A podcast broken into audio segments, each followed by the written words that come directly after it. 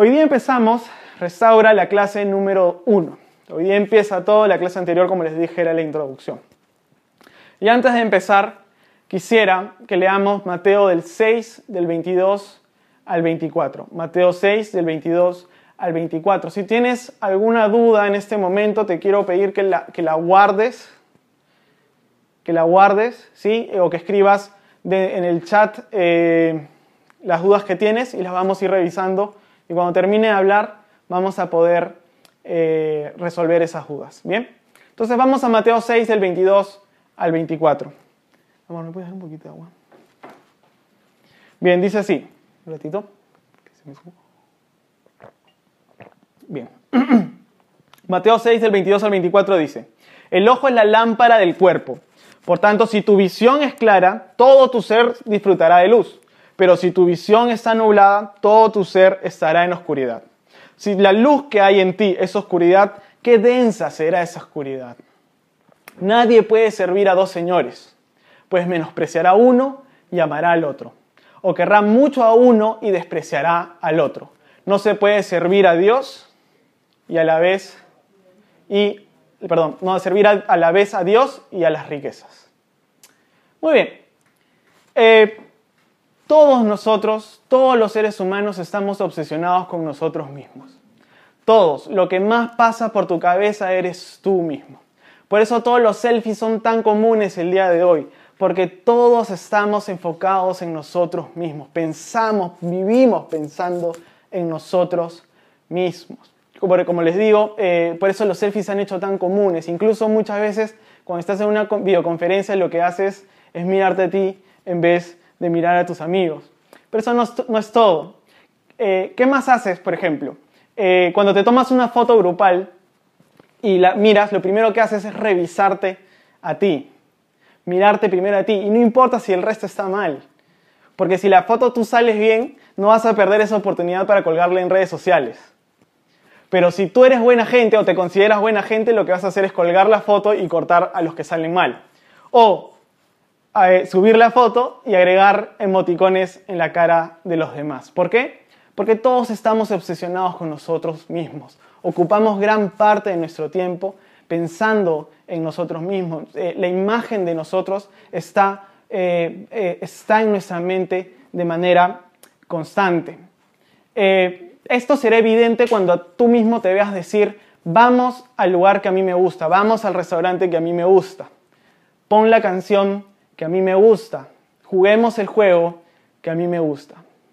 Pero incluso también será evidente cuando te escuchas decir, soy un tonto, soy, lo he hecho mal, soy un fracasado, estoy haciendo las cosas mal, soy un pecador, soy un asqueroso, siempre me va mal, mi vida es terrible, mi vida está mal. Estas cosas son el fruto, o estas palabras o estas frases son el fruto de ocupar tu tiempo, tu tiempo o tu mente en ti mismo. Vamos a ir al versículo 22, 23 y los vamos a analizar. Dice así, el ojo es la lámpara del cuerpo, por tanto, si tu visión es clara, todo tu ser disfrutará de luz, pero si tu visión está nublada, todo tu ser estará en oscuridad. Si tu luz, la luz que hay en ti es oscuridad, ¿qué densa será esa oscuridad? Muy bien, el ojo es, es, es como una metáfora de nuestra mente o nuestra visión o nuestro enfoque.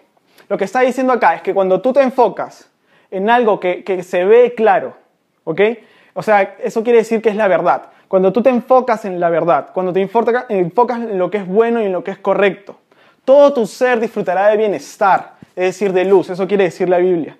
Cuando tú te enfocas, cuando pones tu mente, tu corazón en algo que es bueno, tu ser interno, es decir, tu corazón, va a disfrutar de bienestar.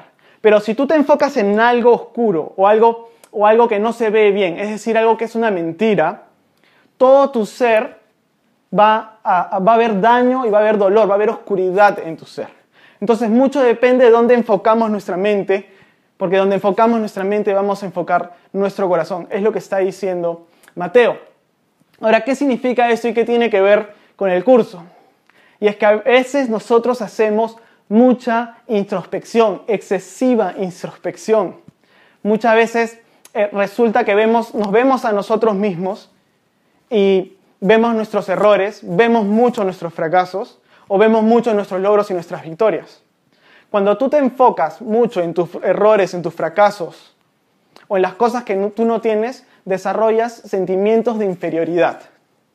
Y cuando desarrollas eh, sentimientos de inferioridad, eh, no, no puedes llegar a alcanzar las cosas que Dios tiene para ti y no puedes llegar al éxito o alcanzar logros porque piensas que no vales lo suficiente o no calificas lo suficiente para, para hacerlo, para llegar a eso.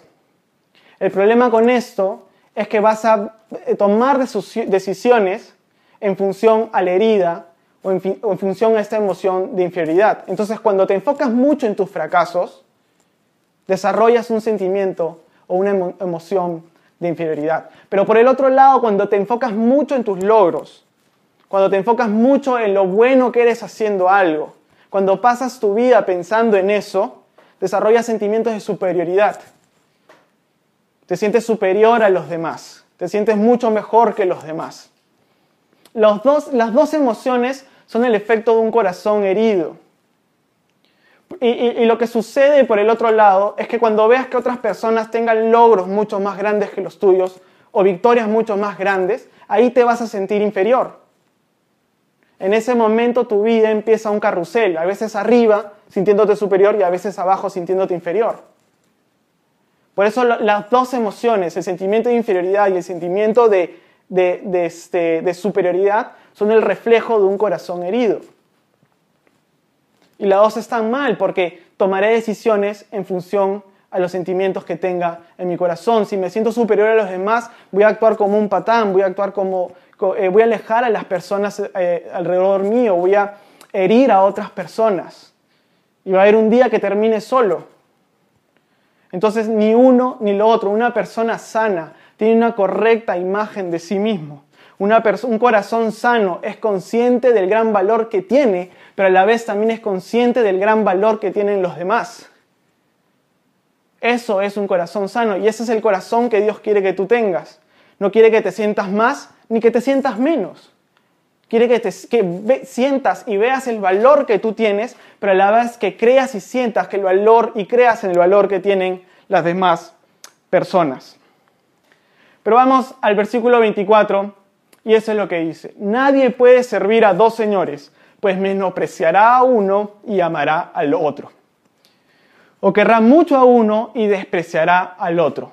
No se puede servir a la vez a Dios y a las riquezas. Querer ser rico es ocuparte en ti mismo. Pregúntate esto. ¿Por qué quieres ser rico? Y cuando respondas te vas a dar cuenta que es por puro ego. Ahora, querer ser rico no es malo. Lo malo es vivir la vida queriendo serlo. O mejor dicho, pensar todo el tiempo querer ser rico. Eso es lo malo. Entonces, cuando me ocupo en mí mismo, lo que estoy haciendo, cuando la imagen, mi imagen está todo el tiempo en mí mismo, estoy cayendo en algo que se llama idolatría. Y eso es un pecado la idolatría. ¿Por qué? Porque no estoy adorando. Todos los seres humanos hemos sido creados para adorar. Dentro de nuestro, nuestro ser, una de nuestras funciones es la adoración. Y si no estamos adorando a Dios, estamos adorando otra cosa. Y cuando estamos mucho tiempo en nuestra mente, cuando estamos pensando mucho en nuestros fracasos o en nuestras victorias, eh, estamos adorándonos a nosotros mismos y eso se llama idolatría. Donde esté tu mente estará tu corazón y donde esté tu corazón estará tu adoración. Eso es lo que dice acá. Nadie puede servir a dos señores. Cuando yo me enfoco en mí mismo, me estoy sirviendo a mí mismo, me estoy adorando a mí mismo. Por eso amará uno y despreciará al otro, adorará uno y despreciará al otro. No se puede servir a Dios y a uno mismo. Porque donde esté tu mente estará tu corazón y donde esté tu corazón estará tu adoración. Jesucristo eh, acababa de resucitar y encontró a dos de sus discípulos que iban camino de Emaús. Emaús, Jesucristo murió en Jerusalén y Emaús era un pueblo que estaba cerca de Jerusalén. Entonces estos dos discípulos estaban caminando eh, hacia, hacia y Jesús se, une al viaje de ellos ¿no? y empieza a conversar con ellos. el asunto es que esos dos discípulos no pudieron reconocer a Jesucristo porque estaban tan sumergidos en su dolor, estaban tan eh, sumergidos en sí mismos, que no pudieron ver que Jesucristo estaba resucitado delante de ellos, que estaba con ellos y que había resucitado. Estaban tan metidos, ocupados en sí mismos, que no, pudieron ver a Cristo eh, resucitado. Entonces, lo que sucedió eh, es eso, ¿no? ellos estaban caminando, Jesús aparece y ellos no se dan cuenta de que Jesús estaba con ellos resucitado. Esto mismo le pasó a, los judíos. Cuando uno se enfoca mucho en, uno mismo, se olvida de Jesús. Y eso es lo que pasó al, pueblo judío.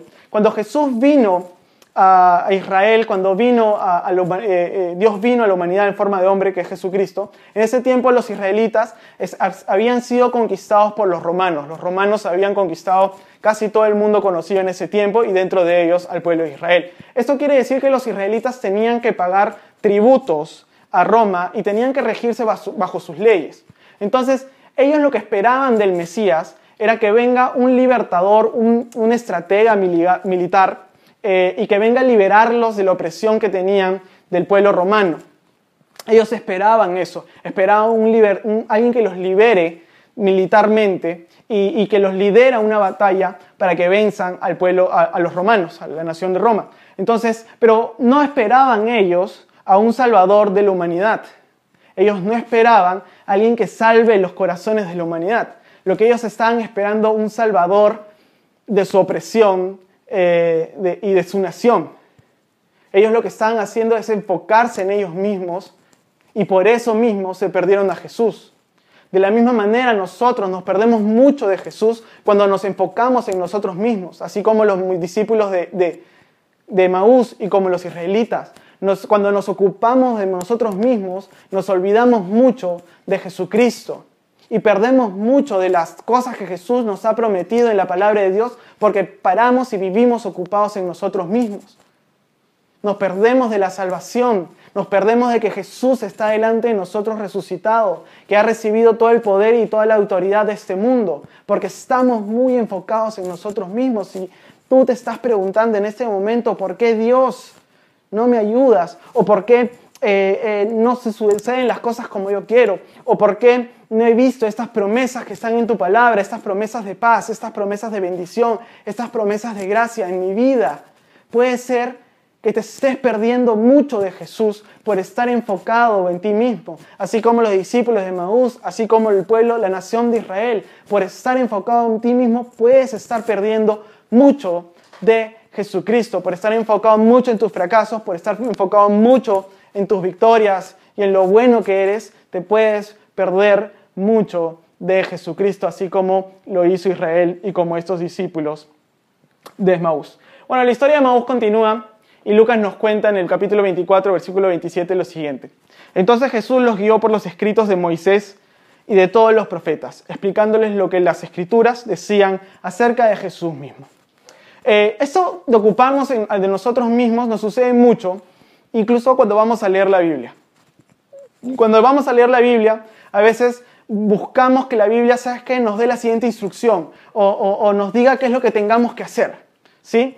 Y, no digo que Dios no te dé instrucciones a través de la Biblia y tampoco te digo que Dios no te va a decir qué hacer a través de la Biblia. Pero el motivo principal por el que debemos buscar la Biblia es para conocer a Jesús, es para encontrarnos con Jesús. Cuando tú abras la Biblia, dile, Señor Jesucristo, me quiero encontrar contigo. Y eso es lo que Jesús está haciendo con sus discípulos. Les está diciendo, mira, deja de mirarte a ti, deja de mirar tu herida, deja de mirar lo que te han hecho, deja de mirar lo que está sucediendo. ¿Qué pasaba? Que los discípulos, al ver a su maestro muerto, estaban tristes y estaban sumamente deprimidos porque creían que, lo que eh, el futuro que habían soñado ya no se iba a dar. Ellos creían que, que, iban a reinar con Jesucristo o, o que Dios iba a seguir haciendo obras y milagros y, Israel iba a ser por fin la nación que tenía que ser. Pero al ver a su maestro, sus sueños, sus ideales, las cosas por las que ellos habían preparado, lo que habían entregado, todo eso, en teoría había fracasado. Entonces lo que Jesús les estaba diciendo es, hey, hey, un ratito, espérate, deja de mirarte a ti, deja de mirar lo que estás sufriendo, deja de mirar lo que te ha pasado, deja de pensar en ti y mírame a mí, mírame a través de la palabra de Dios. Eso es lo que la Biblia dice de mí. Pon tu mente y tu enfoque en Jesús. Eso es lo que Jesús estaba haciendo con, con, con sus discípulos. Ahora, eh, pensar que Dios me tiene que hablar siempre a través de la Biblia y decirme qué hacer es como pensar que tú eres el protagonista de esta historia. Una de las cosas que fue eh, muy innovador y, y, realmente que, que, muchas personas admiraron a través de los libros y las películas de Juego de Tronos es que tenía esta innovadora capacidad de eh, desechar a quien el espectador o el lector creía que era el personaje principal de la serie o, de los libros. ¿no? Entonces ellos eh, te hacían encariñarte con un, con un personaje, pero luego lo desechaban. Porque uno pensaba que era el personaje principal y luego, no quiero spoilearte, pero más o menos algo así sucedía. Entonces, exactamente lo mismo tenemos que hacer nosotros. Nosotros tenemos que dejar que Jesús tome el protagonismo de nuestra vida. Dejar ese lugar de protagonista para que Jesús lo tome, para que Jesús dirija nuestro corazón, para que Jesús dirija nuestra vida. Debemos dejarle el asiento, el trono, debemos darle, eh, eh, ¿sabes qué? La dirección de nuestra voluntad. Debemos entregarle el corazón entero a Jesús para que Él sea el protagonista de nuestra vida, para que Él sea nuestro Salvador, nuestro ayudador, nuestro proveedor, para ver actuar, para ver actuar y ver su poder en nosotros. Eso es lo que hizo Juan el Bautista. Cuando Juan el Bautista se encontró a Jesús, él dijo esto, a él le toca crecer y a mí menguar. Tienes que menguar a ti, tienes que dejar de ocupar tu mente en ti mismo para ocupar tu mente en Jesús y Jesús va a crecer en ti, la presencia de Dios va a crecer en ti, la gloria de Dios va a crecer en ti y en tu corazón. Mientras menos pienses en ti, mientras menos pienses en tus fracasos o en tus victorias, o en lo bueno que eres, mientras menos pienses en eso, Jesús va a poder crecer en ti y tú vas a ser transformado a su imagen y su semejanza. Amén. Muy bien. Número 21 nos cuenta una historia sumamente interesante. El pueblo de Israel salía de Egipto camino a la, tierra, prometida. Dios les había prometido, ellos habían sido esclavos durante muchos años en la tierra de Egipto. Y Dios les había prometido que eh, iban a, a tener esta tierra. Y ellos se dirigían a esa tierra prometida, pero en el camino se encontraron con muchas serpientes. Y las, las serpientes empezaron a atacar a los del pueblo de Israel. Y, las, serpientes eran bastante venenosas, tanto que eh, eh, morían eh, los israelitas en el camino. Entonces Dios al ver eso le dijo a Moisés, ¿sabes qué Moisés? Lo que vas a hacer es agarrar tu vara, fundir una serpiente de bronce y la vas a poner en el medio del campamento en el desierto y todo aquel que sea picado por una serpiente y mire a, la serpiente de bronce que tiene tu vara, va a ser sano y va a ser salvo. Ahora, eh, verdaderamente este, esta historia no tiene mucho sentido, o no tendría mucho sentido, si no conociéramos las historias anteriores. Pero antes de eso, hay que ponernos en sus zapatos. ¿Qué pasaría si una serpiente te pica? Lo que yo haría, ¿sabes qué? Es enfocarme completamente en la herida que tengo eh, y buscarla cualquier manera para poder sacarme el veneno que tengo en la herida. No, no me importaría absolutamente nada más. Solo miraría mi herida y lo que buscaría exclusivamente es sacarme este, el veneno que tengo en la herida. Pero lo que, lo que el Señor quería que hagan era algo más. Y como te decía, esta historia no tiene mucho sentido. Mirar un palo con una serpiente de bronce para poder sanarme del veneno de una serpiente no tiene mucho sentido. Si es que no conocemos las historias anteriores. Resulta que cuando Israel todavía era esclavo en Egipto, Moisés se presentó delante del faraón y le dijo, dice Dios que liberes a su pueblo. Pero faraón no quiso. Y lo que hizo Moisés es tirar la vara y dice la Biblia que se convirtió en una serpiente. Pero los hechiceros del faraón también agarraron sus varas y la tiraron y se convirtieron en serpientes. Pero la Biblia dice que la serpiente de Moisés se comió a las serpientes que de los hechiceros del faraón. Ahora, volvamos a la historia en el desierto. Yo me imagino, ¿sabes qué? A los pueblos de Israel, eh, eh, a los israelitas, cuando venía una serpiente y les picaban, ellos obedeciendo y mirando a la serpiente y diciendo, oye, aguanta, aguanta, aguanta. Esa serpiente y en esa vara me hacen recordar a todo el poder que Dios desplegó en Egipto para que nosotros seamos salvos.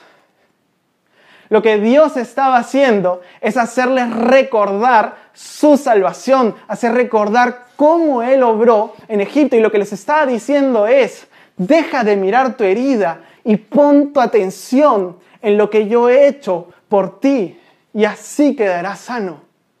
Y eso es lo que sucedió. Los israelitas que miraban la vara con la serpiente quedaban sanos, porque esa vara no era una vara cualquiera, era una vara milagrosa y ese no iba a ser su primer milagro.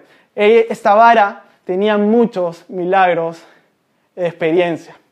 Pero lo más impresionante de esta historia es lo que dijo Jesús 1500 años después. Jesús estaba hablando con Nicodemo y le dice, como levantó Moisés la serpiente en el desierto, así también tiene que ser levantado el Hijo del Hombre, para que todo el que cree en Él tenga vida eterna, para que todo aquel que mire en Él, para que todo aquel que mire a Él tenga vida eterna. Lo que el Señor Jesucristo estaba enseñando era lo mismo. Deja de mirar tu herida y pon tus ojos en mí. Deja de mirar lo que se está pasando.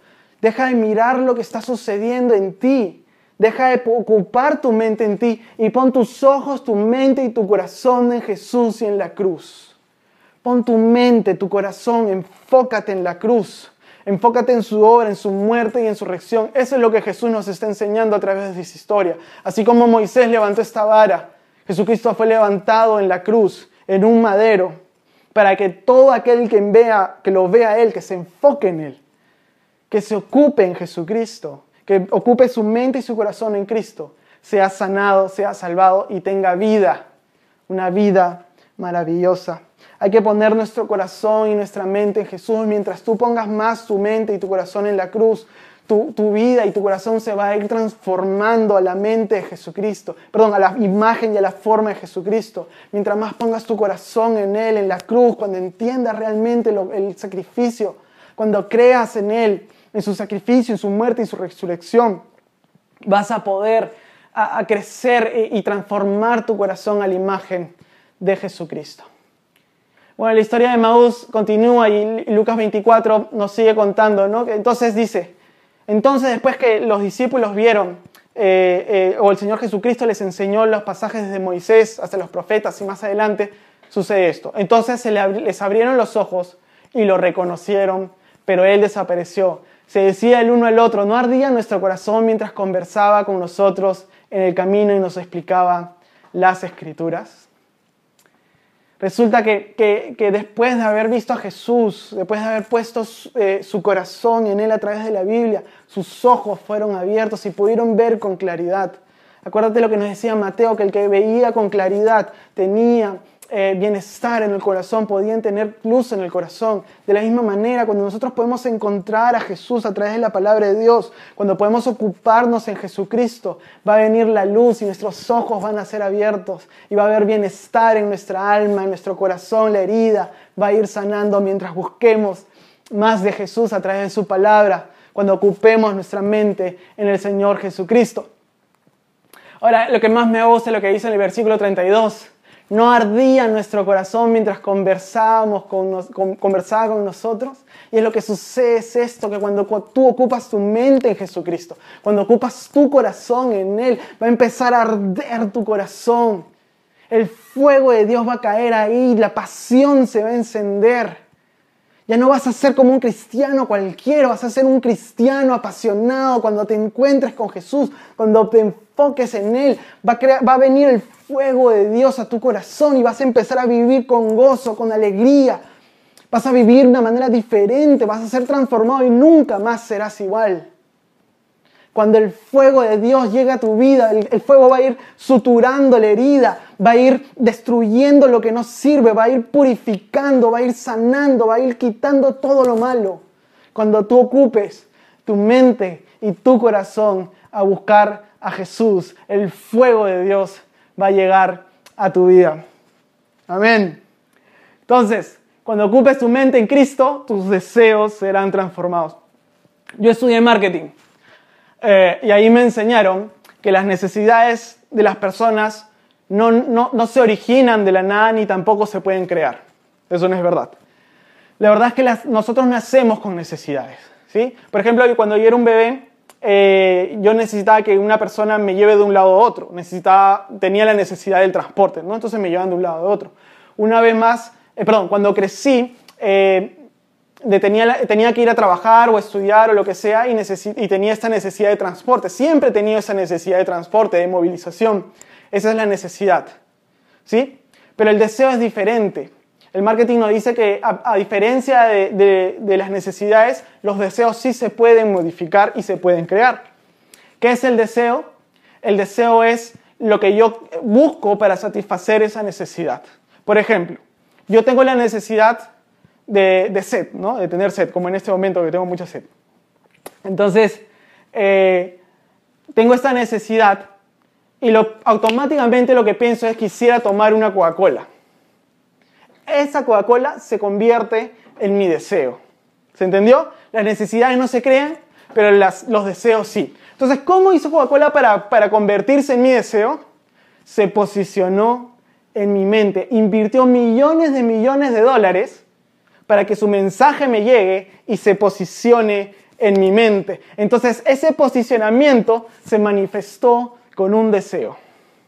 Si el día de hoy tú estás luchando con pasiones y deseos negativos, eso quiere decir que estás sufriendo por el mismo principio. Tú y tus debilidades están demasiado posicionados en tu mente. Y eso se manifiesta en el deseo de pecar. Entonces lo que tienes que hacer es cambiar tu posicionamiento mental y posicionar al Señor Jesucristo en tu mente. Y cuando posiciones a Jesús en tu mente, tus deseos y tus pasiones van a cambiar. Vas a empezar a desear más de Jesús, vas a empezar a desear más de su reino. Tu corazón va a empezar a ser transformado, vas a de que, vas, mientras tu deseo por Jesús crezca, tu deseo por el pecado va a ir decreciendo. Eso funciona así. Posiciono a Jesús en mi mente cuando pienso, medito y creo lo que Él hizo en la cruz por mí. Eso significa que cuando posiciono a Cristo en mi mente y le quito el posicionamiento de mis debilidades por Jesucristo, lo que estoy haciendo es crucificar mis deseos y pasiones en la cruz del Señor Jesucristo. Posiciona a Jesús en tu mente y tu vida será transformada completamente.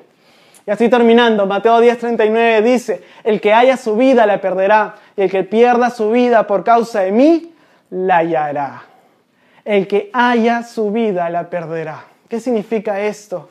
Que debes dejar de, pensar en ti, de perderte de ti mismo para hallar a Jesucristo.